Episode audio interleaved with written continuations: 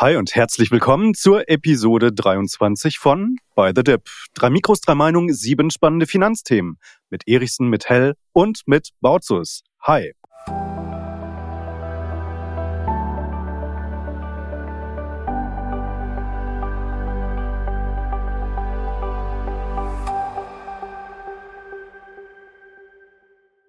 Ja, Sebastian, heute steht es hier 2 zu 1 für München, zumindest in der physischen Präsenz in dieser Ausgabe hier. Lars hat sich auf seinen fliegenden Teppich gesetzt und ist zu mir runter in den Süden gekommen nach München. Wir sitzen hier in meinem Office.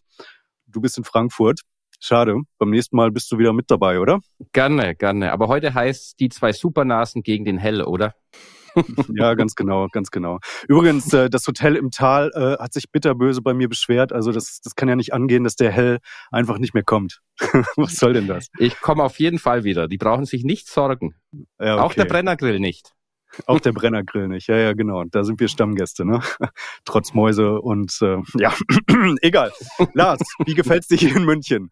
Ich habe leider kein gutes Wetter für dich arrangieren können. Nee, ich habe gestern war ich gestern Abend noch kurz bei äh, Thomas Tuchel, um die nächsten Schritte mit ihm zu besprechen und so ein bisschen mhm. abgeklappert, ähm, so ein bisschen gestern die Münchner Prominenz. Äh, Frank, also der Ribery und ich haben uns noch im P1 getroffen und ja, bunten Abend gehabt, aber heute bin ich wieder fit für euch. So, ganz normaler Münchner Abend mit Frank Ribery im P1. Sehr gut. Ich freue mich, dass wir heute folgende Themen auf der Agenda haben. Wir sprechen über Nvidia, Goldaktien, das Thema Positionsgröße im Portfolio. Wir haben eine sehr schöne Hörerfrage bekommen von Frank, aber nicht der Ribery.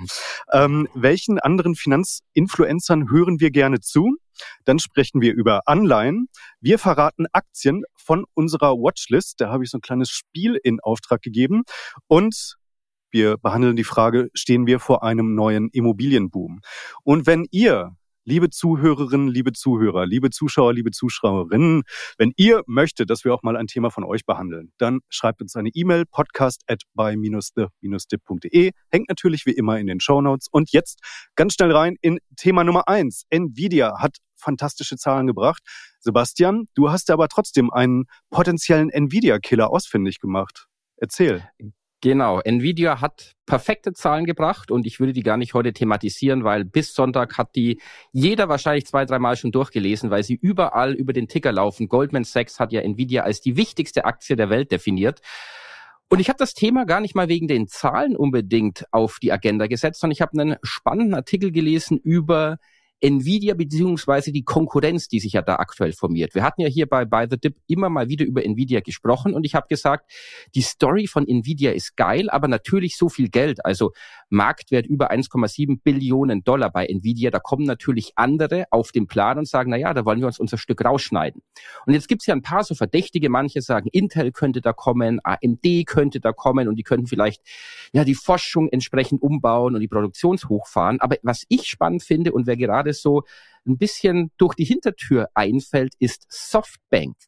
Und Softbank hatte ich schon in der Corona-Zeit immer mal wieder im Podcast und war ja für diejenigen, die Tech wollten, zweite, dritte Reihe, spezielle Beteiligungen, da war ja Softbank zeitweise interessant. Dann kam das große WeWork-Debakel mit ja dem der Pleite in New York und verschiedenen Sachen und Softbank ist dann da mehr oder weniger aus dem ja aus der medialen Aufmerksamkeit verschwunden. Auch der Gründer Masayoshi Son, der hat sich auch nicht mehr so viel gezeigt und jetzt meldet er sich zurück in einem Bloomberg-Artikel oder einem Bloomberg-Artikel über ihn. Er will 100 Milliarden Dollar sammeln, 30 Milliarden aus der eigenen Schatulle zum Vergleich oder nur mal als, ja, als Größe daneben. Softbank hat aktuell 41 Milliarden Dollar an Cash und er will 70 Milliarden aus Middle East Investors, also von, von den Saudis oder irgendwelchen großen Staatsfonds dort einsammeln, um mit 100 Milliarden Dollar, das ist so fast ein Fünftel des globalen Halbleitermarktes, will er jetzt also Nvidia angreifen. Er will eigene KI-Chips designen. Und das Spannende hier,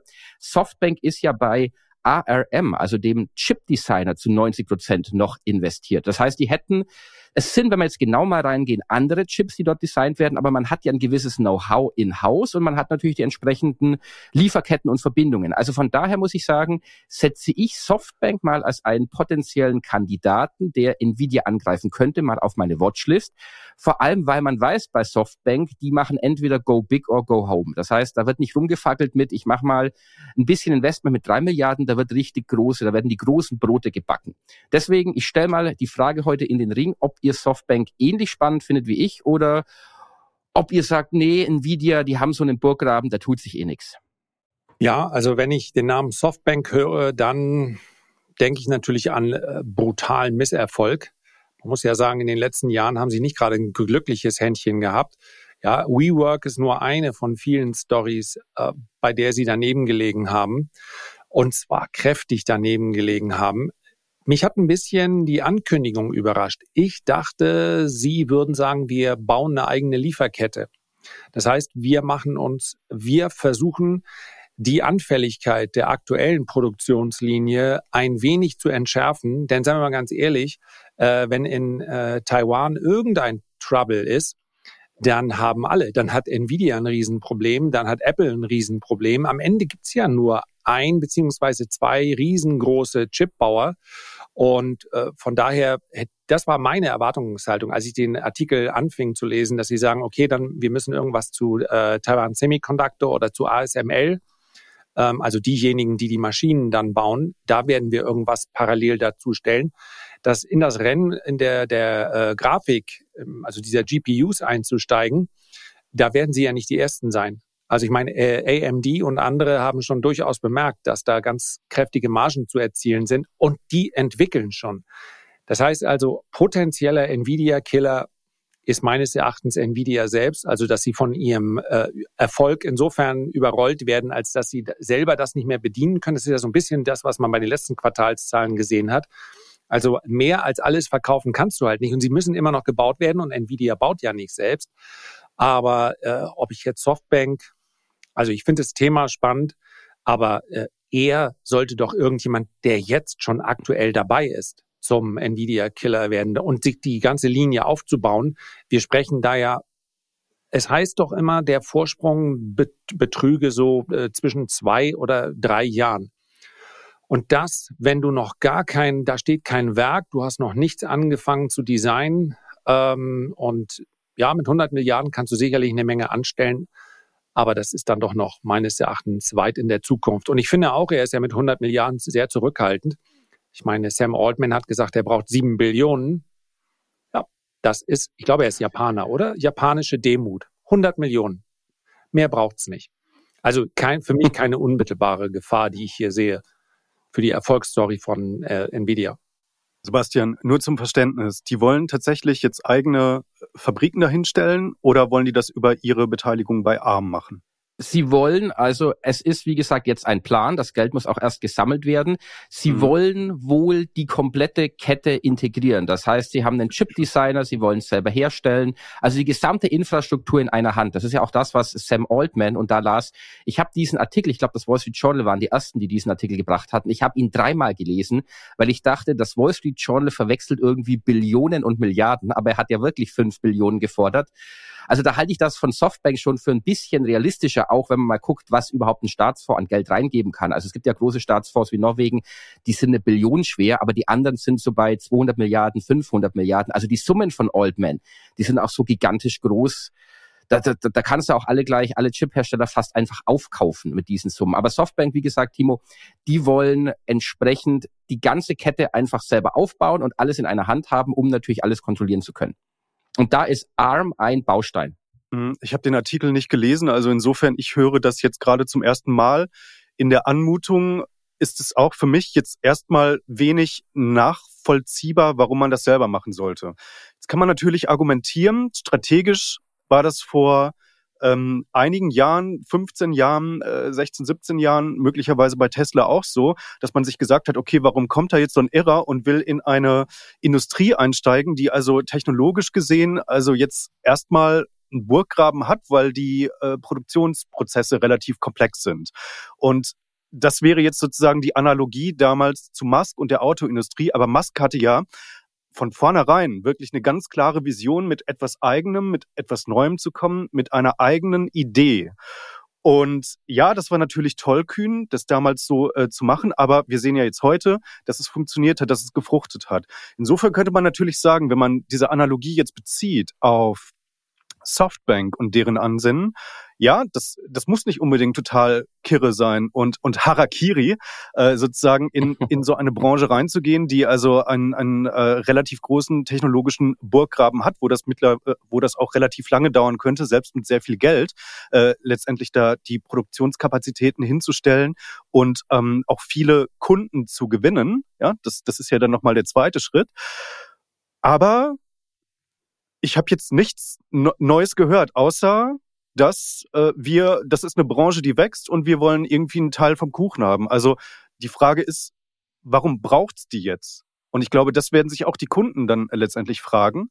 Und insofern ist das ein strategischer Move, zumindest nach meinem Kenntnisstand, den ich jetzt habe, ne, nur jetzt vom reinen Hören sagen, der nicht wirklich valide ist in meinen Augen, ja. Also ich, ich werde das Thema mal beobachten. Ihr habt natürlich da einen Punkt. Was natürlich das Interessantere ja noch ist, ist ja eigentlich, wie die Börse oder wie die Fantasie dann, die dann entsteht, wie die dann Softbank bewertet entsprechend. Also wenn das abgenommen wird, da wird ein Superchip designt mit ARM und man hat man noch ein paar Entwickler abgeworben und man hat das Geld von den Saudis oder anderen Investoren, dann kann es ja sein, dass die Softbank-Aktie richtig abgeht. Also ich bin nicht investiert, aber ich beobachte das mal weil das untermauert ja meine These, dass Nvidia ist momentan super stark. Wenn ich mich richtig erinnere, über 70 Prozent Marge hatten sie jetzt im letzten Quartal. Also es ist ja, die drucken ja fast Geld. Das ist ja fast wie die, wie die Fett Nvidia momentan. Aber man muss natürlich gucken links und rechts, wer kommt da empor und könnte da gefährlich werden. Und man muss aber natürlich auch die Frage stellen, alle wissen ja darum, wie empfindlich diese Kette ist. Also ASML ist okay, die Maschinen, wenn bei ASML irgendwas ausfällt, dann geht nicht sofort die Welt unter. Das kann eventuell noch über so ein Backlog, ähm, ja, die Maschinen müssen dann eben länger laufen. Das geht aber, äh, wenn TSM, also wenn Taiwan Semiconductor ausfiele, das wäre äh, brutal für Apple, das wäre brutal für Nvidia. Und ähm, da muss man sich immer die Frage stellen, warum lassen sie dennoch dort produzieren? Also beide hätten ja Nvidia sicherlich ein bisschen, natürlich viel Cashflow, aber kann man nicht vergleichen mit dem Cashflow und den Cash-Reserven von Apple. Ähm, momentan noch nicht. Äh, 30, 40, 50 Milliarden. Ich denke mal, so ein Werk am Ende des Tages kostet wahrscheinlich etwas weniger. Aber es gibt da ja offensichtlich Herausforderungen, die es für alle großen Anbieter äh, interessanter erscheinen lassen, eben außer Haus produzieren zu lassen. Und äh, von daher sich hinzustellen, zu sagen, wir meinen jetzt einfach mal die gesamte Lieferkette mit 100 Milliarden, klingt für mich wieder so ein bisschen nach einem Softbank-Move. Ja, das Kapital würden wir gerne ja. schon mal einsammeln, weil warum sollte das Apple? Die Apple weiß ganz genau, wenn das Werk da ausfällt, dann verkaufen wir noch ein Quartal lang iPhones und iPads. Ich glaube, da werden ganz wesentlich diese äh, Chips verbaut und dann nicht mehr. Und dann sprechen wir über einen Gewinneinbruch von Apple, Dagegen sind also alle Lieferschwierigkeiten, die wir jetzt gerade gesehen haben, sind ein Witz dagegen. Also das, das, man wird wahrscheinlich an mhm. der, an dem äh, globalen GDP messen können, wenn das Werk aus irgendwelchen Gründen äh, für Wochen oder Monate nicht produzieren könnte. Und sie wissen um die Abhängigkeit und bauen das trotzdem nicht.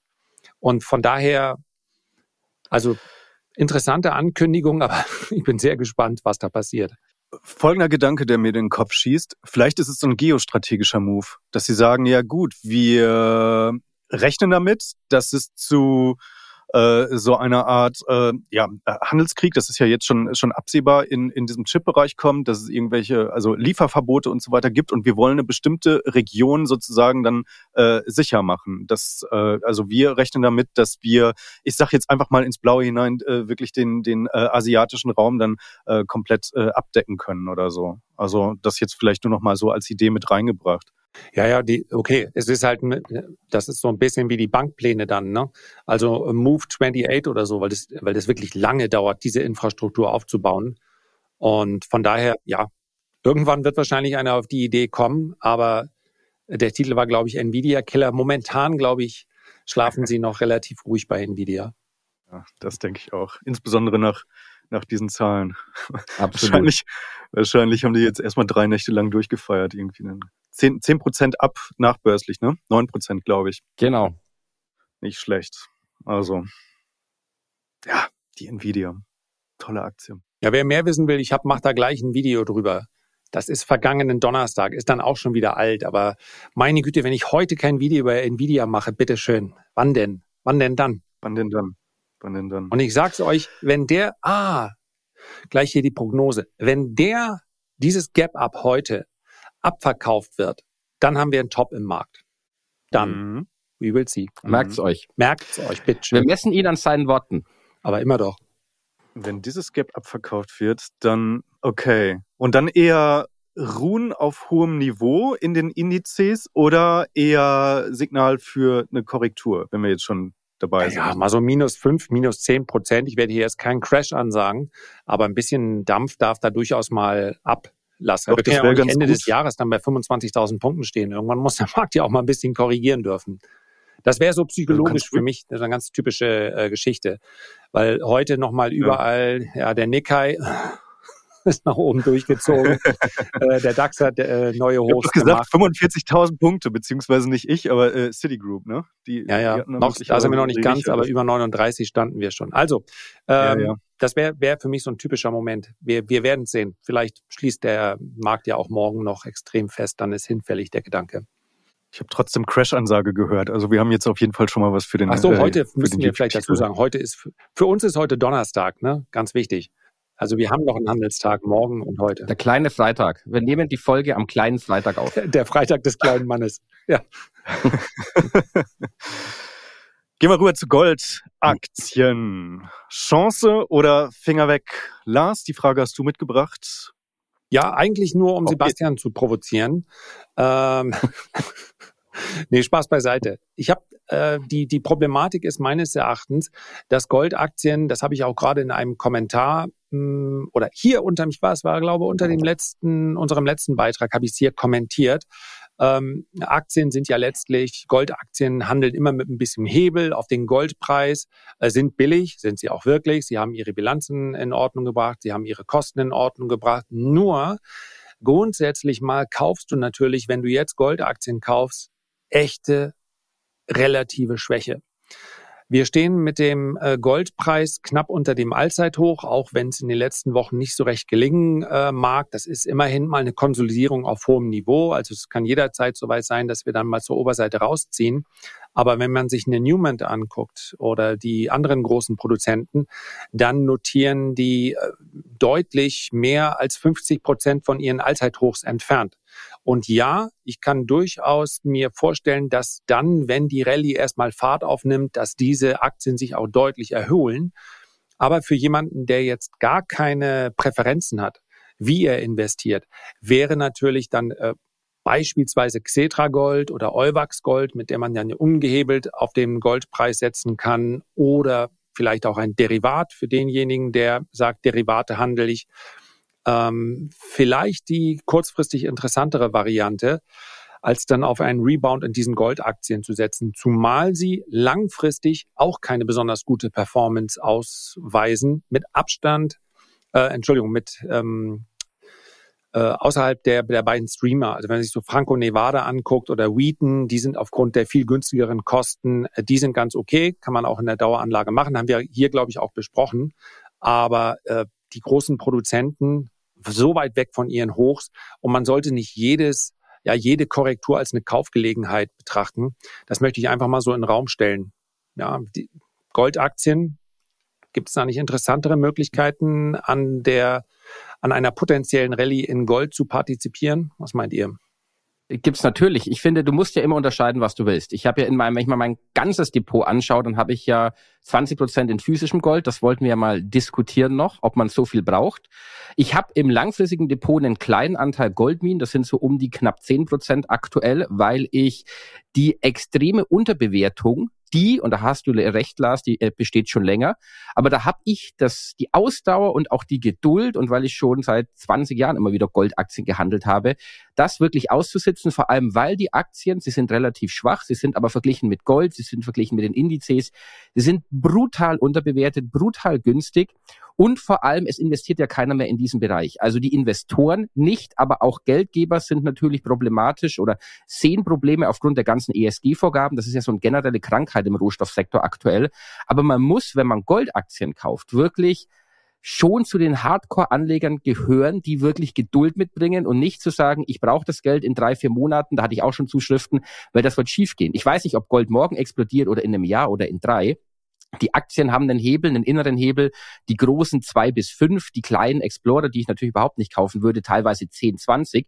Also das sind dann extreme Kursgewinne vorhanden oder möglich. Und man muss, und das stimmt auch, Lars, wenn die Goldaktien durchstarten, das ist auch so die einzige Position in meinem langfristigen Depot, weil ich die aufbaue, weil Goldaktien so unglaublich günstig sind, die ich wieder verkaufe, weil du eben keinen langfristigen Aufwärtstrend hast bei den aller, aller, allermeisten Goldaktien oder Goldaktienindices. Da ist ein, ein gewisser Schweinezyklus. Vielleicht verändert der es sich in Zukunft noch, weil, wie gesagt, aufgrund der ESG-Vorgaben kein Geld mehr reingeht und die Produktion nicht hinterherkommt. Aber da muss man schon alle paar Monate mal reingucken, ob man da vielleicht verkaufen sollte. Aber wer jetzt, und noch um die Frage zu beantworten, überlegt, in Gold zu investieren, das ist wirklich ein großer Unterschied, habe ich physisches Gold oder habe ich Goldaktien?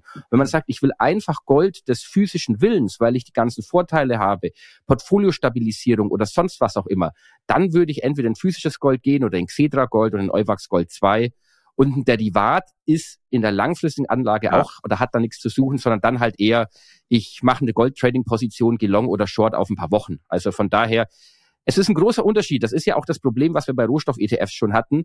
Du kannst natürlich versuchen, in Kupfer zu investieren, aber aufgrund der ganzen Rollgebühren, die du im Terminkontrakt hast, musst du über Aktien gehen. Bei Gold ist das nicht der Fall. Bei Gold kann man sehr elegant physisch investieren oder halt über ja, ein börsengehandeltes Produkt, einen sogenannten ETP. Also von daher Goldaktien für die Geduldigen. Ich, wollte nur darauf hinweisen, im Duden steht unter Aussitzen äh, äh, andere Erklärung für, ich habe den rechtzeitigen Ausstieg verpasst. Okay. Ich frage mal, was ChatGPT dazu meint. Ein, äh, ein Pfeil in meine Richtung oder in Sebastians Richtung? Nee, in Sebastian hat das Wort Aussitzen benutzt. Du bist doch nicht in Goldaktien investiert. Ich sammle. Äh, wenn ihr wüsstet, was ich euch alles verheimliche. Nein, ich, ich habe mich im letzten Jahr mit der Barrick Gold äh, beschäftigt, äh, bin ganz froh, da eben äh, nicht reingegriffen zu haben. Ähm, damals notierten sie bei 18 Euro. Ich glaube, jetzt sind sie bei so 13,50, 13,60 müssten sie äh, gerade rumdümpeln. Abwärtstrend intakt. Ich glaube, das kann schon definitiv Sinn machen, ich glaube, das kann schon definitiv Sinn machen. Das ist schon mal äh, grammatikalisch ist das auf jeden Fall nicht äh, erste Liga, glaube ich. Aber also das kann Sinn machen, jetzt das als mal als antizyklische Chance zu begreifen, weil ich glaube auch, der Goldpreis bei 2030 Dollar roundabout ruhen auf hohem Niveau. Und ich glaube auch, dass eine sehr gute Chance dafür besteht, dass der ähm, eher zur Oberseite ähm, mittelfristig durchzieht. Und wenn man äh, mit dieser These unterwegs ist, könnte man ja sagen, also Barry Gold ist dann jetzt tatsächlich äh, unterbewertet, eine, eine realistische Chance für, für einen Turnaround. Das Ding ist nur, in meinem Portfolio habe ich ja gerade schon äh, zumindest eine größere Turnaround-Spekulation am Laufen, und zwar mit der JD.com. Und dann ist natürlich die Frage im Portfolio-Kontext, möchte man noch eine zweite größere äh, Turnaround-Geschichte am, am Laufen haben für den langfristigen Case. Und da bin ich, da bin ich eher äh, dabei zu sagen, nein. Ich greife jetzt nicht in diesen Abwärtstrend äh, rein. Der ist nämlich meines Erachtens noch äh, zumindest bei der Barrick in, intakt und würde eher abwarten, bis es ein prozyklisches Kaufsignal gibt. Da ist halt die Frage, wo könnte das entstehen? Da müsste ich jetzt ehrlicherweise, da habe ich mich jetzt noch nicht äh, tiefgehend mit der Aktie äh, beschäftigt. Also das, da müsste man noch äh, gewisse Niveaus dann äh, definieren. Aber um es kurz zu machen, also ich glaube, dass das im Satellitenportfolio durchaus interessant sein könnte, sich einen von diesen Playern ähm, rauszusuchen, auf ein prozyklisches Signal zu warten und dann ähm, da mal eine, eine gewisse Strecke mitzulaufen, sozusagen den Goldpreis so ein ganz kleines bisschen zu hebeln. Was, was meint ihr? Oder ich, ich hätte noch als Ergänzung, also bei mir ist es so, ich habe langfristig einen ETF, das heißt, ich bin da breit gestreut. Der ist so mhm. aktuell ein bisschen dabei, eine Bodenbildung zu, auszubilden. Und man muss auch, auch sagen, ich habe mit 18, 19 zum ersten Mal angefangen, Goldaktien zu handeln. Und auch Softbank hatten wir gerade, war auch eine einer allerersten Aktien, damals noch für zwei Euro im Handel oder konnte man sie kaufen und verkaufen. Aber was bei Goldaktien ist früher, waren das echte, muss ich mal so sagen, richtige Scheißbuden. Also die haben Geld rausgehauen, die haben andere übernommen und die hatten katastrophale Bilanzen. Und da hat sich in den letzten Jahren viel getan. Die haben ihre Bilanzen wirklich aufgeräumt und sie zahlen auch Dividende. Also eine Barrick Gold, ich hatte es erst bei mir im Report rausgehauen, fünf Prozent Dividendenrendite kriegst du da. Du kriegst auch bei anderen großen Playern teilweise ein bis drei Prozent. Also die Wartezeit wird dir zumindest versüßt verglichen mit früher, weil da war es undenkbar, dass du jemals bei einer Goldaktie irgendeine Dividende bekommst. Also von daher, ich tendiere eher dazu, dass man sagt, wenn man in die Goldaktien reingeht, sich auf ETF spezialisiert, die die großen Player drin haben und dann ist man da eigentlich breit aufgestellt und hat noch eine relativ solide Dividendenrendite von zweieinhalb bis drei Prozent. Ansonsten, Timo, muss ich sagen, klar, ist eine strategische Entscheidung natürlich, wenn ich jetzt aufs Portfolio drauf gucke und nicht sage, ich will Goldaktien mit reinnehmen. Bei mir war der Anspruch, ich habe physisches Gold, ich will noch ein bisschen Goldaktien, weil ich den Hebel haben will. Wenn ich jetzt mhm. auf mein Depot drauf gucke und ich habe jetzt gar nicht den Anspruch, was mit Gold zu machen, sondern ich sage, ich will eine Turnaround-Story, ja, dann bin ich bei dir. Dann wüsste ich auch nicht, ob ich jetzt, wenn ich jetzt nicht per se Turnaround-Stories im Depot spiele, ob ich da jetzt noch mehrere brauche. Übrigens, JD.com, Timo, habe ich gelesen, die machen jetzt auch was mit KI. Ja, das finde ich gut. Ja, sogar big time. Ja, nee, also ich würde, ja, also ich habe da echt eine klare Meinung. Also langfristig in Goldaktien zu investieren, ähm, halte ich einfach für Unfug. Also weil einfach dann, äh, wenn du langfristig einen Wert hast, bestenfalls seitwärts laufen, kriegst du auch bessere Dividendenrenditen. Why? Warum sollte man das machen? Das ist, äh, ist sogar noch knapp unter einer Anleiherendite gewesen in den letzten Jahren. Außer man nimmt die Streamer. Ja, ich habe es mal verglichen seit dem Kaufzeitpunkt äh, bei uns ja, wir haben die, ist wahrscheinlich bekannt, weil ich da Videos drüber gemacht habe und dementsprechend dann mich da offenbare. Wir haben da im Zukunftsdepot die Wheaton Precious, also das ist ein, das ist ein Streamer. Das ist was anderes als ein äh, Produzent. Die haben 51 Angestellte. Ich glaube, Newman Mining hat, mh, hm, schlag mich, acht oder 9.000 Angestellte. Das ist natürlich ein ganz anderer Kostenblock. Die Streamer werden, wenn die Aktien durch die Decke gehen, schlechter laufen. Natürlich, weil sie dann nicht die Marge in dem Moment äh, so mitsteigt. Aber äh, wir haben die Aktie, obwohl der Goldpreis nicht durch die Decke gegangen ist, die zahlen eine Dividende und inklusive Dividende seit in den letzten vier Jahren um über 100 Prozent gestiegen und die anderen Aktien sind um 50 Prozent gefallen. Also es ist eine Outperformance um weit über 100 Prozent. Und ich habe gerade erst zuletzt hatten wir, das gehört ja auch zur Wahrheit, dachte ich, äh, ich sehe eine Bodenbildung, zum Beispiel in der Annico Eagle Mines, die sah technisch noch ein bisschen besser aus. Und dann habe ich, äh, musste ich sie ja, fast drei Monate später, ja, also schon durchaus noch aktive Handelsspekulation, hat der Goldpreis sich, glaube ich, um 10 Dollar unter dem Strich nach oben bewegt und die äh, Aktie ist um 7 Prozent gefallen. Und das beobachtet man eben seit Wochen. Und deswegen finde ich auch Turnaround im Goldmarkt, woran willst du, das ist halt so viel Psychologie. Also von daher, da würde ich dann auch, Timo, da auf ein Kaufsignal zu warten und dann zu sagen, dann mache ich das, äh, ist okay. Aber zu sagen, irgendwann muss es ja passieren, da finde ich andere Aktien äh, spannender als, als Goldaktien. Mhm. Und dann kommt es natürlich auch auf die entsprechende Positionsgröße an und damit sind wir bei Thema Nummer drei. Die Bestimmung der po Positionsgröße. Das habe ich mir mal äh, wirklich rausgenommen, äh, dieses Thema, weil ich tatsächlich ähm, auch äh, jüngst noch äh, mit, mit einer Aktie, die ich äh, viel zu hoch gewichtet habe, dafür, ähm, was sie letztendlich für ein Risiko geboten hat, ähm, dann auch äh, einen ordentlichen Fehler gemacht habe. Also, um es kurz zu machen, ich habe eine Aktie im, im Depot gehabt, die ist, die ist wirklich abgeschmiert und mein Fehler war, dass ich äh, eine viel zu große äh, Position darin aufgebaut habe und damit sind wir eigentlich schon bei dem ersten Kriterium für die Positionsgröße. Also generell kann man ja sagen, je ähm, größer äh, be beziehungsweise je riskanter ein Wert ist, desto weniger groß, desto kleiner sollte die Position sein. Das kann man meines Erachtens nach für das Langfristportfolio, aber auch für das eher aktivere Satellitenportfolio, sage ich jetzt einfach mal, für das Trading-Portfolio kann man das äh, mit Sicherheit so stehen lassen. Aber Jetzt gebe ich mal die Frage hier an euch zwei weiter. Was sind denn noch weitere Einflussfaktoren für äh, die Bestimmung der Positionsgröße? Wie macht ihr das? Also ich, fang du an gerne. Willst du erst? Ich mag gerne. Ich fange an. Also Timo, ich ich widerspreche dir in dem Punkt, dass je riskanter eine Position ist, desto kleiner, sondern wenn ich für eine Position einen fixen Exit habe, dann habe ich ja den Stop-Loss beispielsweise im Markt und wir müssen ja bei Positionsgröße auch unterscheiden, reden wir jetzt nur von der Anzahl der Kontrakte oder Aktien Beispielsweise, mhm. wenn ich Intraday handle und ich habe einen Scalping-Ansatz, wo ich auf minimale Bewegungen im DAX oder ja, DAX hat nicht mal die Liquidität, im Mini-S&P gehe, dann habe ich vielleicht 30, 40, 50 Kontrakte oder bei Anleihen noch mehr an der Backe. Wenn ich natürlich einen anderen Ansatz habe, wo ich über Monate drin bleibe, dann habe ich vielleicht nur zwei Kontrakte. Aber dann muss ich natürlich auch gucken vom, von der Wahrscheinlichkeit, dass ich richtig liege. Und da bin ich jetzt auch wieder im kurzfristigen Bereich. Wenn ich weiß, ich habe einen Trading-Ansatz, wo ich von neun von zehn Trades einfach versau, ja, dann sollte ich vielleicht pro Position nur 0,1 oder 0,5 Prozent riskieren, dass es mich halt nicht wegreißt.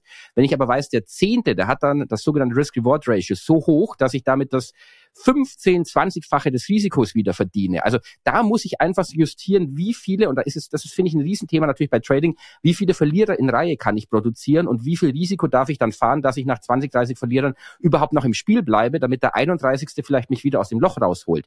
Bei der langfristigen Geldanlage muss ich sagen, da hast du ja verschiedene Ansätze von 70, 30, also MSCI World Emerging Markets, hast du ja 70 Prozent in einer Position, aber wieder verteilt über einen ETF in einzelne Aktien. Also ich mache es mal ganz konkret. Bei mir ist es so im langfristigen Depot, da ist die größte Position der MSCI World natürlich.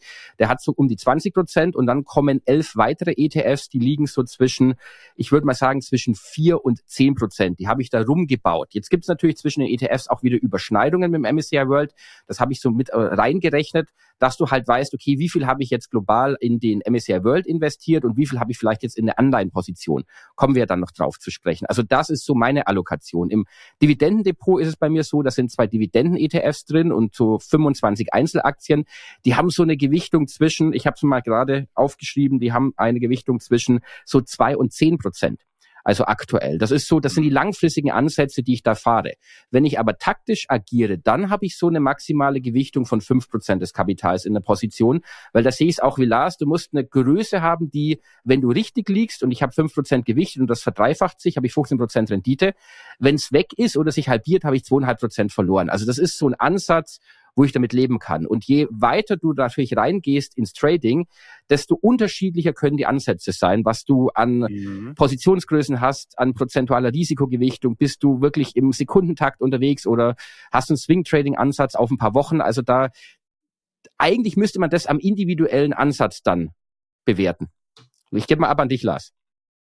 Ganz kurze Unterbrechung, gleich geht's weiter mit By the Dip. Ich hoffe, diese Episode hat dir bis hierhin gut gefallen und wenn dem so ist, dann lass uns doch unbedingt ein Abo da. Folge unserem Podcast auf der Plattform deines Vertrauens, dann verpasst du keine weiteren Episoden mehr und lass uns auch gerne eine Sternebewertung da. Wir würden uns sehr über dein Feedback und über deine Unterstützung freuen. Und jetzt weiter im Text mit Sebastian Lars und mir. Also für mich eine ganz klare Sache. Ich habe die Disziplin, ähm, nehmen wir mal erst die langfristige Anlage. Äh, da äh, habe ich keinen Stop und dementsprechend orientiert sich die Depotgröße äh, an der Anzahl der Werte, die ich drin habe. Ich habe, weil ich keinen Stop habe, dort auch nicht diese hochriskanten Werte. Die gehören für mich einfach nicht in langfristiges Portfolio rein. Da mache ich eben, selbst wenn es eine Spekulation ist, die Jahre dauert, ist es immer noch mein Spekulationsdepot. Im langfristigen Portfolio, wenn man auf Einzelaktien setzt, mindestens 10 bis 15 Werte, maximal es sei denn, man betrachtet das einfach als Hobby, sich mit den Unternehmen auch viel zu beschäftigen, 30. Danach nimmt der Grad der äh, Risikostreuung spürbar ab. Da gibt's ganz gute Studien drüber. Das ist einfach, mhm. kannst du machen, so wie Beate Sander, mehrere hundert Werte. Die hat aber auch Spaß gehabt, sich mit den Quartalszahlen zu beschäftigen und so weiter. Das ist dann nicht mehr äh, ganz wesentlich unter den Aspekten der Risikostreuung notwendig. Und dort gibt es keinen Stop, weil ich da keinen Wert habe, bei dem ich Sorge haben muss. Ja, auch es kann immer alles passieren an der Börse, äh, der dann pleite geht. Alles andere ist für mich Spekulation. Und bei der Spekulation habe ich recht klare Regeln. Das heißt, ich habe ganz viele Dinge, äh, bei denen das Positionsrisiko, das Depotrisiko unter einem Prozent beträgt. Maximal sind es bei mir drei Prozent. Und das heißt, diese drei Prozent bemessen sich dann nicht an der Depotsumme, sondern es ist die Strecke vom Einstieg, so wie Sebastian das eben schon angesprochen hat, vom Einstieg zum Stop. Wenn das beispielsweise 100 äh, Euro in einer Aktie wären, Dann habe ich halt den, äh, ich weiß, wie viel ein Prozent von meinem Depot ausmacht. Wenn das 1000 Euro sind, ja, dann darf ich halt zehn Anteile kaufen. Zehn mal 100 Euro, Strecke vom Einstieg bis zum Stop, ergibt 1000 Euro. Wenn das weg ist, weil ich ausgestoppt werde, dann sind ein Prozent meines Portfolios weg. Das kann man überleben, wenn man fünf Trades, nenne ich es jetzt mal ganz bewusst, hintereinander äh, verhaut, dann sind das fünf Prozent. Das kann man auch noch äh, überleben. Bei drei Prozent sind es dann schon 15 Prozent. Und deswegen ist das für mich das Maximum. Wenn man sagt, ich setze immer mal zehn Prozent meines Kapitals ein und du, und du liegst fünfmal hintereinander leben, äh, hintereinander daneben. Und das wird im Laufe von Jahren und Jahrzehnten passieren. Ich versichere es, es wird passieren. Dann sind 50 Prozent weg. Tja, und selbst, wir haben es gerade besprochen, als jemand, der im Abitur keine Glanznote hatte in Mathe, weiß ich, das bedeutet, ich muss 100 Prozent machen in meinem Portfolio, um dann wieder am Ausgangspunkt zu sein. Und von daher, ja, das ist ein, das, man kontrolliert das Risiko insofern schon über die Positionsgröße. Aber das machen eben viele nicht, sondern sie nehmen einfach eine fixe Summe und da gehe ich mal mit rein. Und das passt eben zu vielen, das passt einfach nicht zur Herangehensweise im aktiven Handel. Ob man dann seinen Stop einfach aussetzt, das ist wahrscheinlich auch nochmal ein Problem, weil man sagt, ja, also jeder kennt das doch. Dann ist dein Stop gerissen und du sagst, okay, wirklich, die sind jetzt so lange gefallen. Dann komm, lass morgen die Gegenbewegung kommen. Wenn morgen die Gegenbewegung kommt, dann gehe ich raus. Ich kenne das. Ich habe früher in meiner Zeit, wo ich davon gelebt habe, am Anfang, ich war jung, die Hormone sprudelten und einmal im Quartal hatte ich meinen persönlichen äh, Zerstörungstag und da habe ich dann teilweise wirklich, und das ist für einen Daytrader, der davon lebt, äh, durchaus eine, eine dramatische Sache, habe ich dann den Ertrag einer ganzen Woche, einfach weil sich, komm, dann sitzt du abends da, rauchst noch eine zu der Zeit und sagst, ähm, Carlos Meisters, heute war echt so langweilig. Du, hast, du sitzt dir oft als Trader rum und nichts passiert. All deine, du musst ja warten, bis die Kurse zu dir kommen. Das kommt nicht und kommt nicht. Und dann sitzt du da den ganzen Tag und sagst, ja, ich muss doch, Alter, irgendwas. Ja, komm, DAX Future sieht ja gar nicht so schlecht aus. So, und dann fängst du an, den DAX Future zu handeln, auch noch zu einer Uhrzeit, wo das eigentlich auch keinen Sinn macht, weil den DAX Future handelt man nicht um 17 oder 18 Uhr. Das ist tote Hose. In den USA ist die Eröffnung vorbei, in Deutschland interessiert schon keinen mehr. Da handelt man nicht, dünnes Volumen. Aber du hast halt da Feierabend. Also sagst du, dann handle ich den. Und dann zockst du ein bisschen rum und sagst, oh, ach, wie dumm, ja komm, verdoppelst du hier einmal und dann wirst du auf Einstand, gehst auch nach Hause. Und drei Stunden später da, sitzt du da, hast in drei Stunden nochmal die Schachtel weggeraucht, hast, denkst, was habe ich hier eigentlich gemacht? Ich hätte doch ein, weißt du, diese Momente kennt jeder, ob das jetzt an dem Tag ist oder in der Woche. Und die einfache Antwort lautet, don't do it. halt dein Stop ein, geh nach Hause, fertig aus Feierabend. Oder if in trouble, double. So habe ich es dann hin und wieder gehandhabt, ja. Muss man sich leisten können, das möchte ich dazu erwähnen die Leiden des jungen Trader. If you panic, panic first. ja. ja. Ich finde es ähm, ja total spannend. Also wirklich, ich könnte da jetzt äh, äh, also eure eure Geschichten und auch eure Herangehensweise könnte ich jetzt noch wirklich hier stundenlang äh, lauschen. Ich hätte noch eine Rückfrage und zwar zum zur Positionsgröße im langfristigen Portfolio.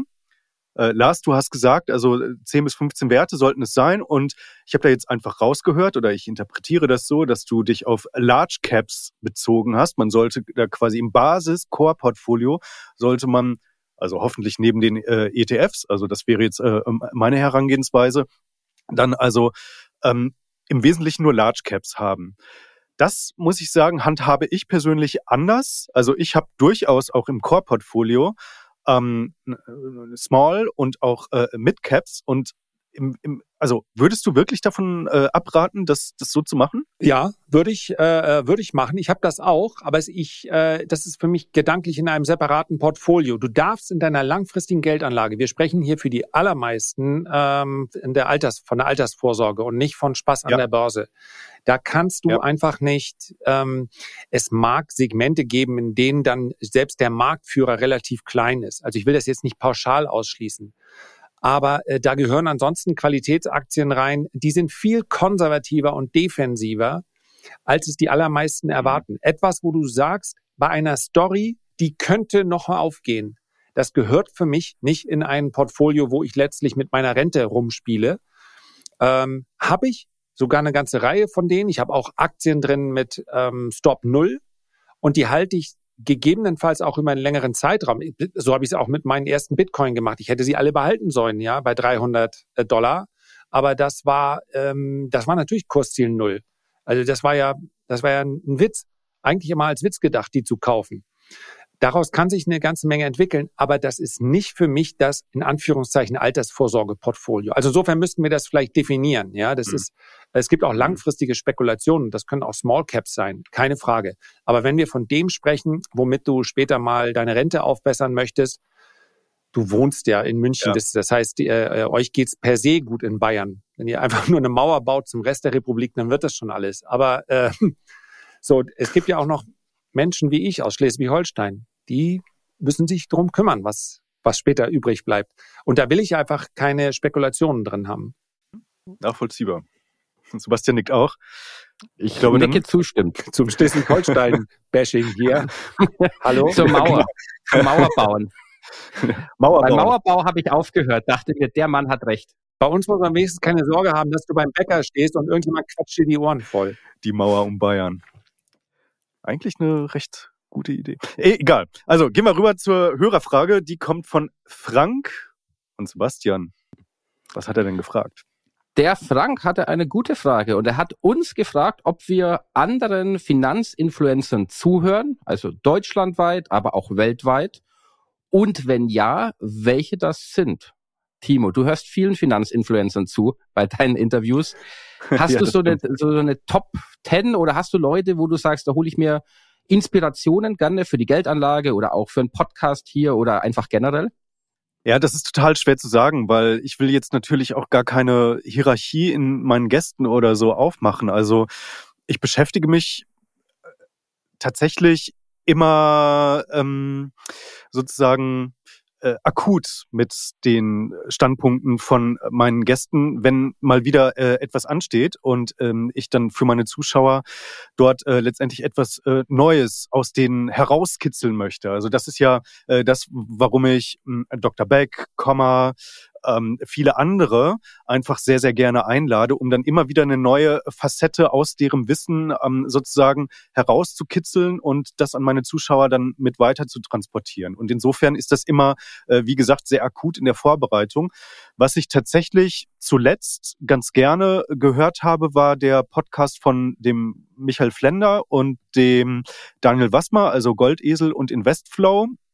Äh, das, das finde ich äh, ganz gut, um up to date äh, zu sein. Ähm, die kommentieren immer die neuesten Zahlen, wenn, wenn ähm, also jetzt gerade in der Berichtssaison haben die immer äh, recht äh, schnell auf äh, neue Zahlen reagiert, haben die kommentiert. Das fand ich gar nicht übel. Und ich muss ganz ehrlich sagen, und das ist jetzt keine Schleimerei, äh, liebe Zuschauerinnen, liebe Zuschauer, liebe Zuhörerinnen, liebe Zuhörer, die Kollegen Erichsen und Hell, den höre ich tatsächlich auch manchmal zu. Und zwar, wenn sie äh, Webinare abhalten beim Best Vestor, da schalte ich mich dann äh, manchmal auch so als, als stiller Zuhörer damit rein und kann da eine ganze Menge äh, Erkenntnisgewinn mitnehmen. Auch der äh, Stefan Böhm, an dieser Stelle einen herzlichen Gruß auch an, an den Stefan. Ähm, äh, ja, machen einfach gute Updates also sowohl zu ihren Portfolien auch als zur allgemeinen Marktentwicklung. Und ähm, ja, feiere ich, kann ich, kann ich sehr, sehr, sehr gerne empfehlen, finde ich äh, richtig stark. Und äh, ansonsten äh, freue ich mich darauf, jetzt dann die 20 Euro von euch zu bekommen, das Bestechungsgeld, das ich das hier rausgehauen habe. Ne? Nein, Spaß beiseite. Das war jetzt wirklich, also das ist jetzt, nur um das jetzt nochmal, den, den Spaß jetzt nochmal hier so ein bisschen äh, äh, wieder wegzuholen, das ist wirklich eine ernst gemeinte Empfehlung. Lars, hast du favorisierte ähm, ja, also für, für, mich ist das eine ganz, ich finde das eine sehr spannende Frage. Für mich ist sie ganz schwer zu beantworten, weil ich eigentlich einen Hauptteil meines äh, Jobs nicht darin sehe, Videos zu machen. Also glücklicherweise für mich. Ich mache gerne Videos, ich mache gerne Podcasts, aber ich konsumiere wirklich sehr, sehr, sehr viel Material. Und manchmal ist die Abgrenzung zu denen, die man so als Finanz- äh, oder als Finfluencer bezeichnet, äh, nicht ganz einfach. Ich habe gerne Experten auf ihrem Gebiet. Das heißt also, die dann auch in ihrem Gebiet bleiben. Das heißt, ja, manchmal kommt man nicht umhin, Geldanlage und Politik miteinander zu vermischen. Haben wir beim letzten Mal auch gemacht. Aber grundsätzlich mal hat ja jeder so seine, Exper so wie der Erik Nebe, wenn wir über China-Aktien sprechen, äh, der ist vor Ort. Und da weiß ich, da geht es dann auch wirklich um äh, China. Und äh, ich, ich höre so viel, dass ich mich ganz und höre und gucke ich höre und lese sehr viel mehr, als dass ich gucke. Oh, und das jemanden, der YouTube-Kanal macht oder gleich zwei. Also bitte macht das weiter so. Jeder hat so sein Medium natürlich. Aber Podcast und ich lese tatsächlich auch noch sehr, sehr viel. Und wenn ich so zwei Namen, dann gehe ich mal so ein bisschen über unsere, über unser Universum hinweg. Ähm, äh, nennen würde, dann ist das sicherlich, ich schaue mir fast alles an, was ich von Lynn Alden zu sehen bekomme und zu hören bekomme. Das ist nicht immer äh, spektakulär und das ist vor allen Dingen auch im Fazit manchmal gar nicht so der YouTube-Stil, weil sie durchaus sagt, es könnte und im Verlaufe von Jahren sehe ich, das ist für YouTube eigentlich zu unspektakulär, aber ich finde, sie macht sehr gute Analysen und ich kann dem gut folgen.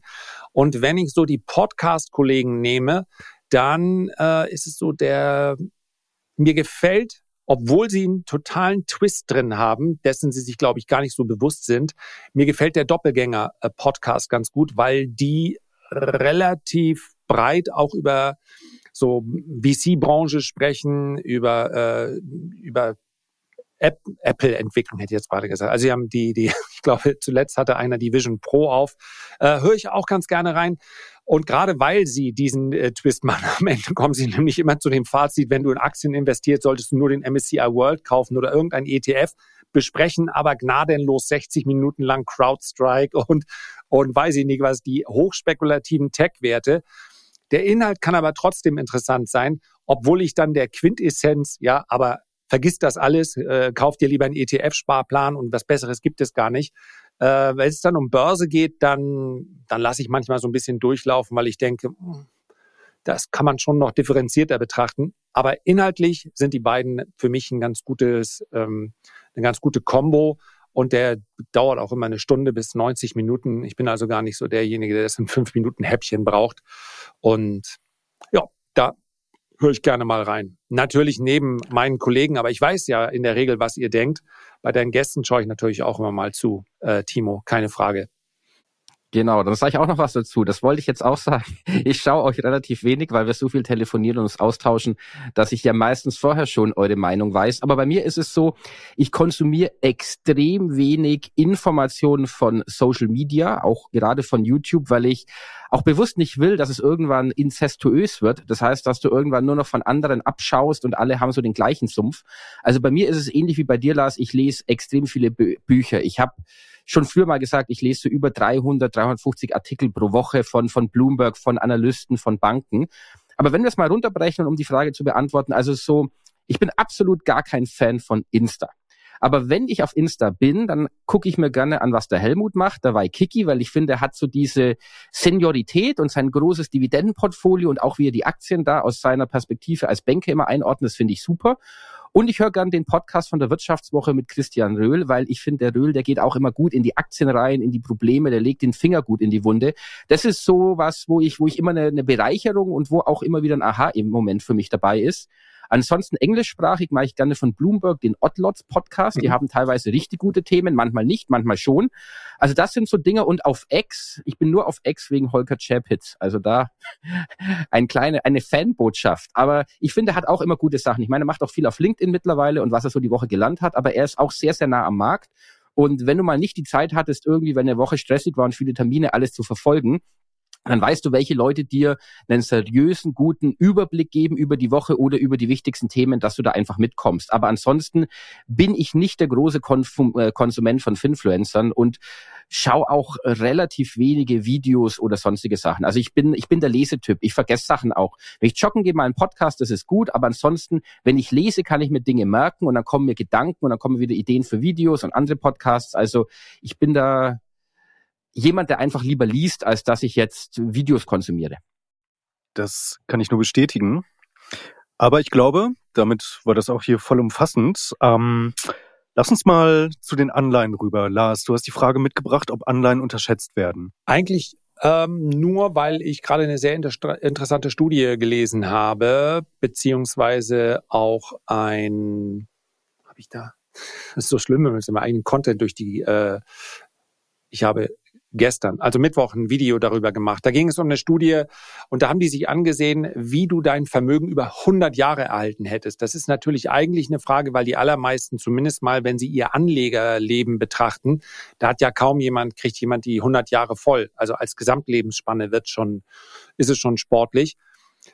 Und was man sagen muss, und das kann natürlich auch sich ganze Zeit lang noch so fortsetzen, diese klare Outperformance von Aktien gegenüber Anleihen ist, wenn man es über einen sehr langen Zeitraum betrachtet, durchaus ein neueres Phänomen. Wir kennen das, weil die Zinspolitik mehr oder weniger in eine Richtung ging, weil insbesondere auch die, die, Liquidität, die liquiditätsgetriebene Politik der Notenbanken dafür gesorgt hat, dass Aktien besser gelaufen sind, auch wenn wir über reale Renditen sprechen. Aber Anleihen haben zuvor teilweise ganze Dekaden lang die gleiche Rendite oder sogar eine bessere wie Aktien gebracht. Also dieses 60-40-Portfolio, was Ewigkeiten das Mantra der Pensionsfonds und der großen Family Offices war, das ist ja nicht aus dem Nichts herausgeboren, sondern weil Anleihen tatsächlich über lange Phasen hinweg gut gelaufen sind. Und ich wollte das nur als Anregung mitgeben, dass man gerade wenn man über ein langfristiges Portfolio nachdenkt, per se zu sagen, Anleihen sind sowieso nichts, ist eigentlich ein moderner Gedanke. Und das sage ich als jemand, der nicht in Anleihen investiert ist. Aber diese Studie hat mich darüber nachdenken lassen, da nochmal drauf zu schauen. Es ist also, wir haben schon Dekaden erlebt, wo Anleihen besser gelaufen sind als Aktien. Ja, so und das, das hat sich dann so Mitte, Mitte, Ende der 80er Jahre verändert, ist also ein langer Zeitraum, kann auch genauso weitergehen. Und um mein Fazit gleich drunter zu setzen, ich glaube auch, dass es so weitergehen wird, weil wir, glaube ich, aus dieser ähm, ja, weil wir den, die, die Rückkehr zu einer Geldpolitik, die man vielleicht als normal bezeichnen würde, äh, die werden wir, glaube ich, demnächst nicht erleben. Ich glaube also, Aktien werden weiterhin outperformen. Aber wenn jemand sagt, ich möchte gerne ein 100-jähriges Depot aufsetzen und das möchte ich unverändert dann meinen Erben weitergeben, ähm, dann spricht nichts dagegen, auch einen Anleihenanteil mit aufzunehmen. Sebastian, kommt hier zu Pass, ne? Du hast einen Anleihenanteil. Äh, ich habe einen Anleihenanteil. Ich finde auch Anleihen sind in Deutschland gerade bei Privatleuten extremst unterschätzt. Da hast du in USA eine ganz andere Affinität dazu. Und ich habe in meinem Portfolio, im langfristigen ETF-Portfolio, einen zwölfprozentigen Anleihenanteil, davon ein Teil in US-Anleihen und ein Teil in chinesischen Anleihen. Da ist die Denkweise dahinter einfach, also in Staatsanleihen, dass die fragmentierte Welt einfach dazu führt, dass je nach Risiko Geld mal in die USA geht oder auch in China. Die chinesischen Anleihen sind doch aufgrund der Zinssenkungen jetzt gut gelaufen und wir haben bis vor ein paar Jahren, bis vor zwei, drei Jahren auch gesehen, massive Zuflüsse in chinesische Anleihen, hat sich jetzt ein bisschen gebremst, wird aber wieder zunehmen durch ja die Fragmentierung der Welt und dass die Chinesen versuchen, ich meine, sie haben einen langen Weg dazu noch zu gehen, den Yuan einfach besser zu präsentieren oder zu implementieren im weltweiten weltweiten Handel. Und ich bin auch bei Hochzinsanleihen engagiert. Das ist ja so, Ray Dalio kennen ja viele, aber er hat sein Geld ja auch mit, mit Hochzinsanleihen verdient. Und ich finde Anleihen, wenn wir mal einen gewissen Staatsanleihenanteil reinnehmen ins Depot, dann ist das ein Stoßdämpfer, der abfedert und das ist eine Position für mich, die im langfristigen Depot immer wieder zur Disposition steht, wenn jetzt ein Crash kommen würde, weil dann würde ich aus diesen Staatsanleihen, die dann im Wert zulegen, Geld frei machen, um dann entsprechend die ETFs nachkaufen zu können, die stark gefallen sind und würde damit den Sparraten einfach wieder peu à peu eine neue Anleihenposition aufbauen. Also das ist der Gedanke hinter diesen etwa acht Prozent, die ich aktuell in Staatsanleihen drin habe sollte man mal überlegen, ob man das will. Ich weiß, viele gehen immer nur auf Aktien, aber ich finde, Anleihen haben schon einen gewissen Charme. Aber die große Rendite, und da bin ich bei Lars, die sehe ich schon bei Aktien langfristigen. Deswegen ist ja der Anteil fast 90 Prozent bei mir im Depot. Im Übrigen, ich muss auch noch sagen, das sollten wir auch mal noch uns unterhalten. Ich weiß, neulich hat einer geschrieben, wir haben immer so viele spannende Nebenthemen, aber wir haben so viele Zuschriften und aktuelle Themen, dass wir die Nebenthemen gar nicht immer besprechen können.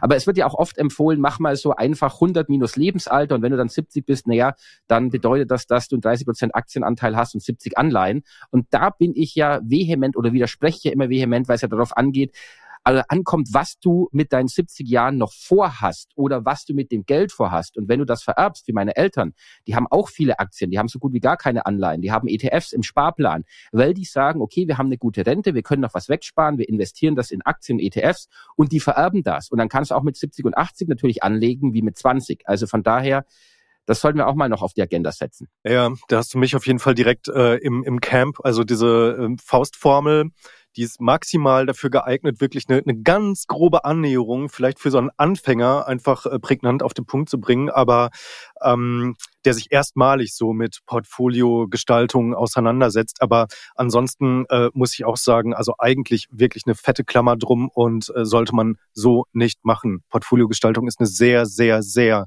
individuelle Angelegenheit und sehr abhängig von dir als Persönlichkeit, von deiner Risikomentalität, von deiner Lebensphase, von so vielfältigen Dingen. Ich finde, um es ganz kurz zu machen, Anleihen, du hast gerade diesen Begriff Stoßdämpfer gedacht, das äh, äh, genannt, Sebastian, das ist ja das, äh, wie Gerd Kommer äh, insbesondere auf äh, Staatsanleihen im Portfolio blickt. Äh, Dr. Beck hat da einen anderen Blick, der äh, sagt, ja, das ist eigentlich auch eine einkommensorientierte ähm, Asset-Klasse, äh, die man also auch ja durchaus als Ersatz oder beziehungsweise als äh, Äquivalent zu, äh, zu äh, sehr konservativen äh, Dividendenaktien sehen könnte, theoretisch. Ähm, ich habe aktuell keine Anleihen im Portfolio, würde aber auch tendenziell sagen, dass Zinspapiere durchaus ein kleines Comeback erlebt haben. Also, dass dieser, dass es diesen ähm, Fixed Income One von Beck gibt. Das wissen, glaube ich, ziemlich viele. Auch ähm, äh, andere Papiere, also zum Beispiel war jetzt neulich ein Fondsmanager bei mir auf dem Kanal, der Norbert Schmidt, der hat diesen FU-Band äh, äh, Monthly Income. Das ist auch äh, ein Fonds, der auf Hochzinsanleihen geht mit einer monatlichen Ausschüttung. Ich glaube, das ist auch äh, etwas, was relativ attraktiv ist für, ähm, für, für viele ähm, Investoren, für viele Privatanleger. Und insofern glaube ich, dass da das Bewusstsein jetzt in der letzten Zeit wieder etwas mehr äh, zugenommen hat. Aber ja, 60-40 ist, glaube ich, irgendwie ist das per se, äh, äh, ist das äh, passé. Ja, ist es wahrscheinlich. Ich würde noch mit auf den Weg geben, vielleicht als, ja, ganz sicherlich nicht als Empfehlung, aber als Gedankenanregung. Es ist natürlich nicht so, dass ich den Gedanken der Anleihen attraktiv erscheinen lässt. Ja, die werden ja dann in der Regel attraktiv. Wir haben es in den letzten drei Jahren wie aus dem Lehrbuch erlebt. Ähm, wenn also die wirtschaftliche Tätigkeit äh, entweder ist es die wirtschaftliche Tätigkeit oder es sind die äh, steigenden Zinsen äh, aufgrund der steigenden Inflation, die dann dazu führen, dass Anleihen attraktiver werden. So, da kann man natürlich auf Anleihen direkt setzen. Ich spiegel dieses Szenario, was wir meines Erachtens in Wellen immer wieder erleben werden, äh, eher über Rohstoff beziehungsweise Rohstoffaktien in meinem Portfolio wieder. Die Korrelation ist nicht mhm. eins zu eins. Man kann also nicht sagen, dass Rohstoffaktien ein, ein Substitut sind für Anleihen. Man kann aber durchaus sagen, wenn die Wirtschaft etwas heiß laufen klingt immer so, nach, da muss dann ein Crash kommen, also etwas wärmer läuft, sich besser ähm, entwickelt, dann kommt am Markt oft die Sorge auf, dass die Geldpolitik dann weniger expansiv sein wird. Ja, und äh, das ist dann der Moment, das haben wir 2021 gesehen, wo Rohstoffaktien dann äh, exzellent laufen. Und ich finde, dass Rohstoffaktien nach wie vor nicht hoch bewertet sind. Und insofern, ich habe einen vergleichsweise hohen Anteil an Rohstoffaktien für dieses Szenario äh, im Portfolio. Ja, das ist ja ein sehr interessanter Gedanke. Wenn die Inflation steigt, also wer glaubt, dass die Inflation steigt und dass die Zinsschritte viel weniger werden, jetzt auch in diesem Jahr vielleicht, ja, äh, als, als das äh, einige erwarten, das würde den Aktienmarkt als Ganzes enttäuschen. Das wäre aber für Rohstoffwerte bullish. Und das willst du ja eigentlich. Sebastian hat Ray Dalio angesprochen. Er ist ja der König der Nicht-Korrelation. Er sucht ja nicht miteinander korrelierende Werte. Und das ist sicherlich äh, mit einem Nasdaq 100 ETF nicht gegeben. Das ist mit dem MSCI World ETF äh, eben auch nicht gegeben. Die, die Werte, die dort dominieren, korrelieren miteinander und zwar sehr stark. Und deswegen finde ich den Rohstoffbereich beigemischt ganz interessant. Ich habe mir das mal aufgeschrieben für die nächsten Folgen. Wir sollten mal drüber sprechen, was, wenn die Inflation wiederkommt. Was passiert dann in der Marktmechanik? Mhm. Ja, wo ist das Tail Risk aktuell, dass die, dass die Zinsen nicht so schnell senken? Stell dir mal vor, ich glaube, die Wahrscheinlichkeit für eine Zinserhöhung wird nicht kommen, aber die liegt, glaube ich, unter drei Prozent. Ne? Den Spaß wird er sich auch nicht gönnen. Noch. oh, noch. Ja, ja, jetzt. Wir machen das Thema langsam ein bisschen hot hier. Nvidia wieder zweistellig. ähm, gut. Jetzt kommen wir zu einem kleinen Spiel, freue ich mich extrem drauf, weil ich weiß wirklich nicht, was die beiden gepickt haben. Aber um euch jetzt nochmal abzuholen, da draußen an den äh, Radiogeräten. Nein, also, ähm, also jeder von uns hatte die Aufgabe, drei Aktien mitzubringen, die er noch, äh, äh eine Aktie mitzubringen, die er noch nicht im Portfolio hat. Also entsprechend nur auf der Watchlist. Die Bedingung ist, es muss eine Aktie sein, die irgendwie auf dem Smartphone vorhanden ist. Also entweder zum Beispiel als App, als weiß nicht, integriertes Bauteil oder vielleicht sogar als der äh, Smartphone-Hersteller. Also feel free. Und jetzt bin ich sehr, sehr gespannt, was ihr da auf der Watchlist habt. Wer möchte anfangen? Sebastian, du? Ich, ich fange gerne an. Also Du hast die Frage ja geschickt in der WhatsApp-Gruppe. Ich habe mal aufs Handy geguckt. Ja, war aber nur Pornhub-App drauf. die sind ja nicht börsennotiert. aber, aber ich wusste, dass der kommt. Weil ein Server nicht geht. Ich wusste, dass nee. das kommt. Können wir aber auch mal drüber sprechen. Ist eine interessante Firma. Aber auf jeden Fall Spaß beiseite, was bei mir auf der Watchlist ist und was ich als App habe und viel benutze und nicht im Portfolio ist Booking.com. Und ich habe bei ja. Booking nie den richtigen Einstieg gefunden, muss ich sagen. Es gibt ja so Aktien, die da will man ein Stück haben. Das ist so wie bei mir Amazon, Apple und verschiedene andere Werte. Und bei Booking habe ich aber irgendwie, die sind nie genug gefallen, dass ich irgendwie reinkomme. Und ich muss sagen, ich bin aber ein, seit Jahren ein, ein großer Booking-Nutzer. Also ich finde das Unternehmen gut, ich finde gut, wie die skalieren mit der Plattform mit äh, wie die das nach oben aufbauen, wie die wie die fundamentalen Kennzahlen sind, auch sind jetzt nicht so teuer, aber ich kam nie rein. Und Booking ist so ist bei mir so ein schon ein längerer Watchlist-Kandidat. Vielleicht kriege ich ihn irgendwann mal ins Portfolio noch rein, weil ich finde das einfach ein, ein, super Unternehmen. Mhm. Ja, wenn ich die Häufigkeit hätte, dann müsste ich die Wetter-App nehmen. Aber ich glaube, die, die sind eher an der Pause. Und äh, ich lasse jetzt mal den, äh, ich habe Wahnsinn. Wie, wie einige Apps habe ich da drauf. Ich kann dir nicht sagen, warum die da sind. Weiß ich wirklich nicht. Wahrscheinlich irgendwo versucht ein Fahrrad in Amsterdam zu mieten und du musstest dir dann diese blöde App runterladen, um das machen zu können. Also, ey, leider sehr unspektakulär. Ich wünschte, und ich habe da einige, auch einige Small Caps drauf auf dem Handy. Äh, ich muss aber sagen, äh, wahrheitsgemäß, den nächsten Rücksetzer in, jetzt wird's langweilig, Meta ähm, den würde ich kaufen. Unter technischen Aspekten und weil Meta nach der Rallye denkst du natürlich, oh, way overheated, aber unter Bewertungsaspekten ist das gar nicht. Und Meta hat immer noch so dieses Potenzial des Unterschätzten.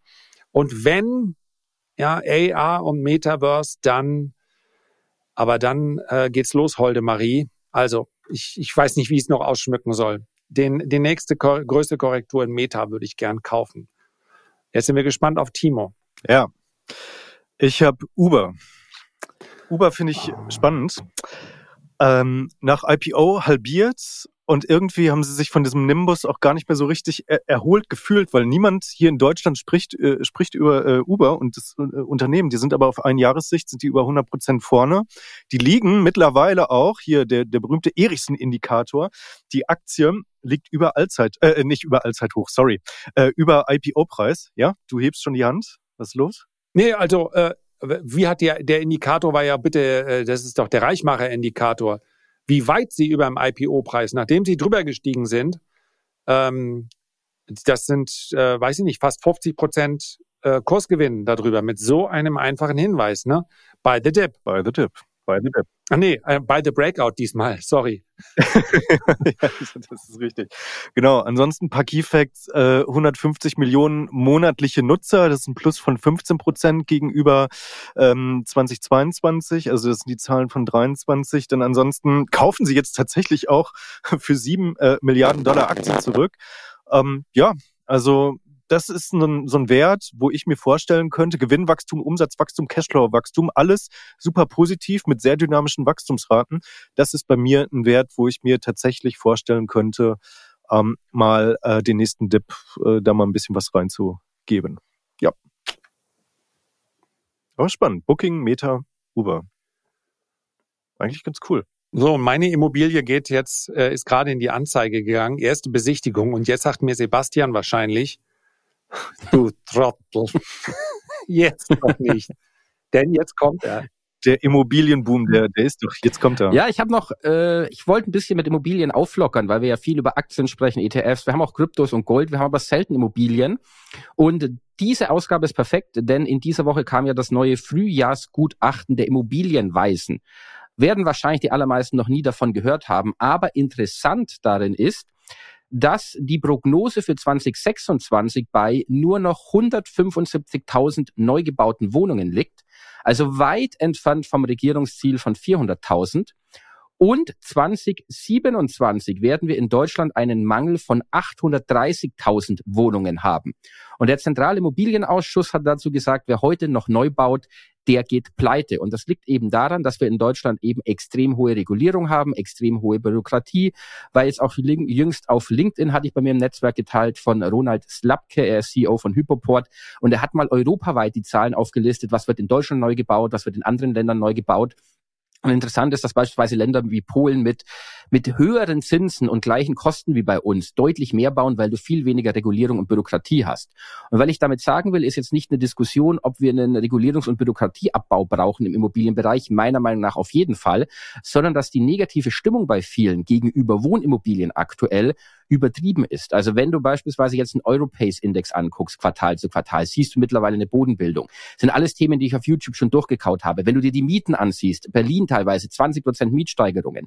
Gleichzeitig sind die Werte der Immobilien, mal abgesehen vom Neubau, gefallen in den letzten zwei Jahren. Also dadurch wurde die Bewertungskennziffer einfach zusammengezogen und Immobilien liefern wieder eine bessere Rendite gemessen auf die Kaltmiete. Also von daher, in Anbetracht der Faktoren und dieser Prognose, dass einfach in Deutschland immer weniger gebaut wird, gleichzeitig wir mehr Nachfrage haben, mehr Zuzug und die Mieten steigen, muss ich sagen, das sieht nicht schlecht aus für Immobilien, die entsprechend auch der Nachhaltigkeit gut gemanagt sind, gut gewartet sind und investiert wurden.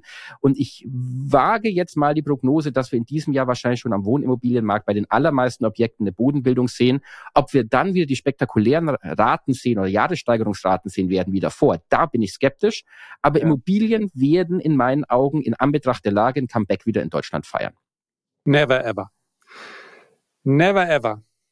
Die Einschränkung am Ende macht all das, was du gesagt hast, zu einer vollkommen korrekten Aussage. Die einfach zu managen, äh, Immobilien, die jetzt keinerlei ähm, Sanierungsrückstau haben, wo nichts passieren muss, neue Heizung und so weiter, die ja die werden wahrscheinlich auch weiterhin gesucht sein und werden entsprechend in ihrem Preis als Funktion des Zinses mit sinkenden Zinsen dann auch wieder im Wert steigen. Vielleicht sogar darüber hinaus, weil sich viele Investoren aus genau den Objekten verabschieden, die, bei denen eben diese Unsicherheit besteht.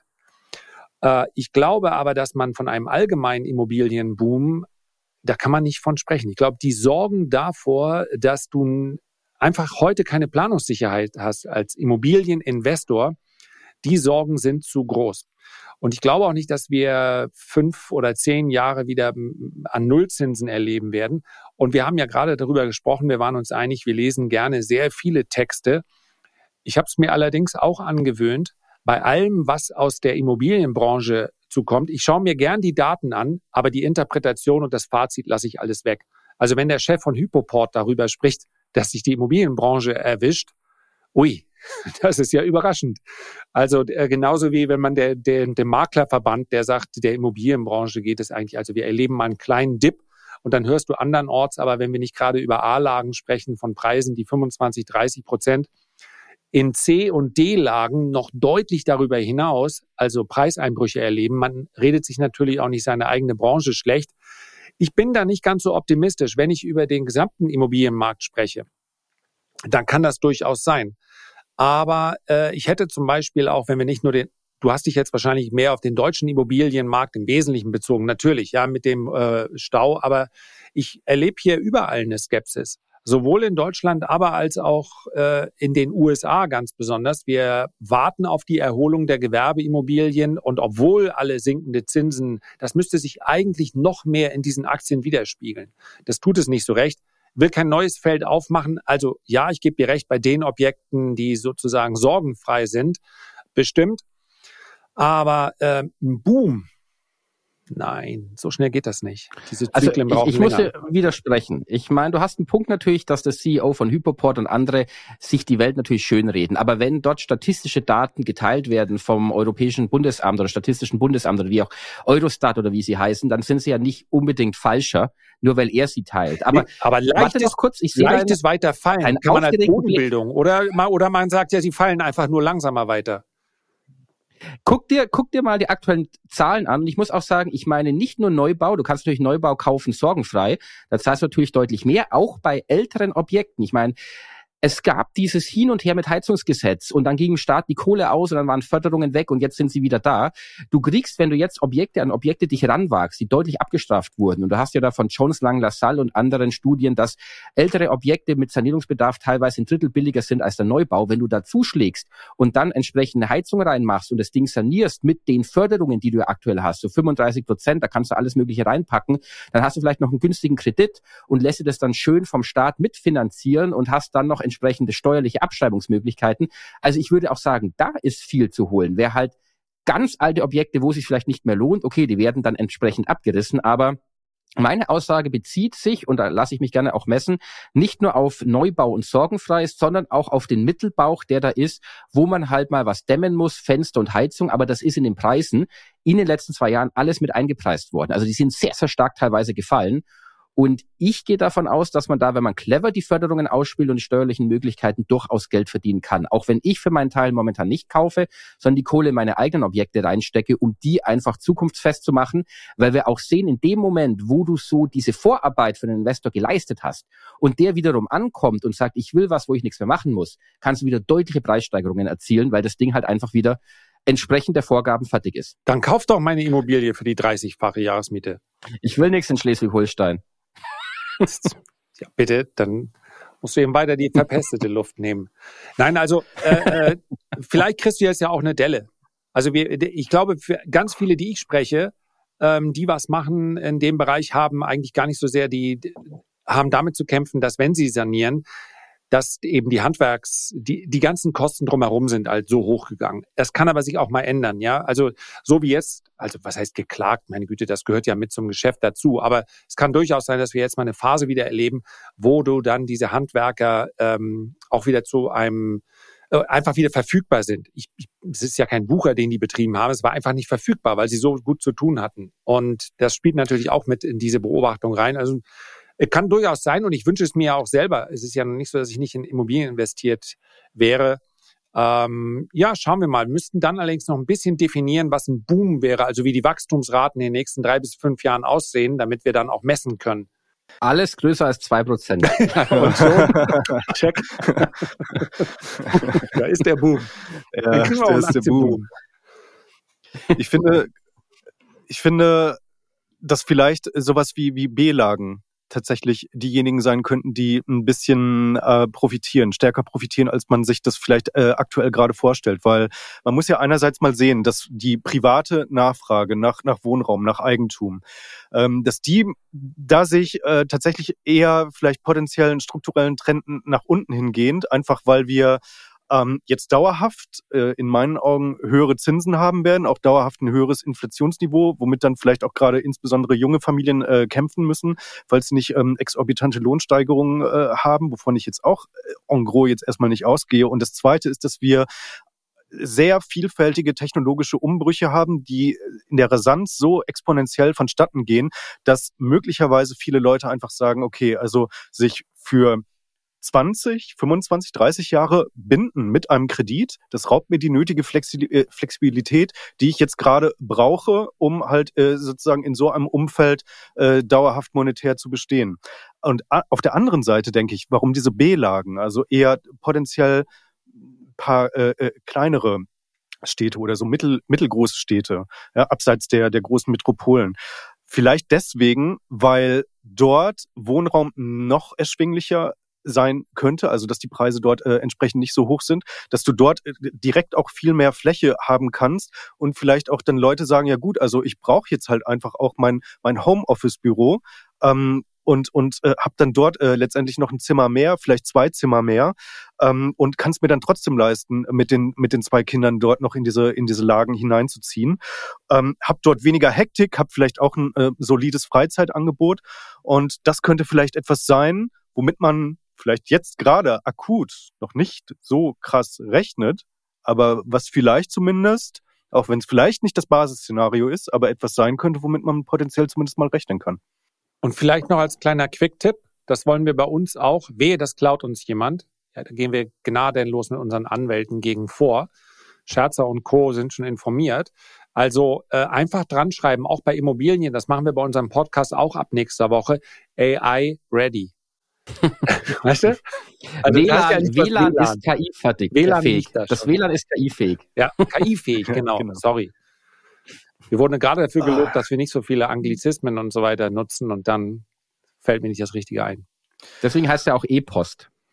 Jetzt muss man natürlich hier den, den Exit Und ich bekomme immer noch Zuschrift ja, von denen und das, da liegt noch E-Post. Ich habe natürlich den Zugang seit Ewigkeiten nicht mehr. Einmal im Jahr kriege ich diese SMS und denke mir, was zum Teufel, was what, ist da drin? The, what the fuck denkst du dann immer, ne? Genau. Wo wir es gerade hier haben mit Anglizismen. Na gut, Männer, war schön. Bis nächste Woche. Gehabt euch wohl. Tschüss. Macht's gut. Ciao. Ciao.